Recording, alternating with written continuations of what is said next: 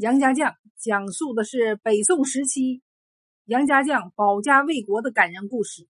杨家名将可谓是一口金刀八杆枪，令辽兵闻风丧胆，对宋朝可谓是居功至伟。今天呢，我们讲一段佘太君智退辽兵。宋朝时期，辽国日渐强盛，垂涎大宋的锦绣河山。经常发起战争。开始，宋朝有大将杨继业带领七狼八虎镇守边关，辽兵来一回败一回，杀的他们是抱头鼠窜，再也不敢来犯。辽王不甘心，就暗中买通宋朝的奸臣使坏。那奸臣都是卖国求荣的主，收了人家北国的钱，就变着法的害杨家。杨家将一个心眼的在前方打仗，哪顾得上防背后的暗箭？没支撑多少年，就战死的战死，被害的被害。北国的辽王盼的就是这一天。听说杨家将都死了，一声令下，没几天功夫，几十万大军就越过边关，攻到了黄河边上，扬言要活捉宋天子，占领大宋的江山。辽王手下有个姓张的先行官，弟兄八个，号称八大王。过去带兵攻大宋，没少吃杨家的亏，次次都被打的是落花流水。这次又当先行官，想着要报往日的仇，把大兵往黄河岸上一驻，就让军师写了个战表，送往宋营。那战表上不多不少二十一个字，写道：“张长弓。”骑骏马，琴瑟琵琶，八大王王王为尊，单歌敢战。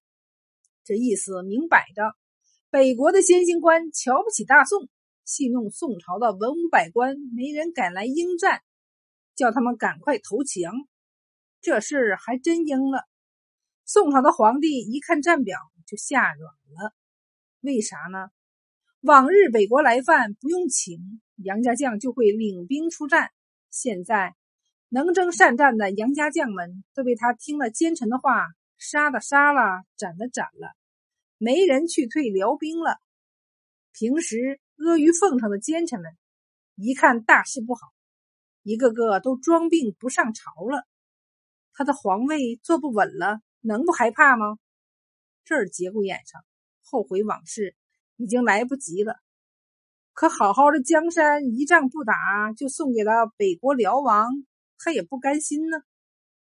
宋天子心急如火，在龙庭上是转过来磨过去，忽然想起了佘太君还活着，想去找佘太君想点办法，但他有愧杨家呀，心里怕见佘太君，万般无奈，宋天子只好把脸一抹了，叫了几个太监跟着。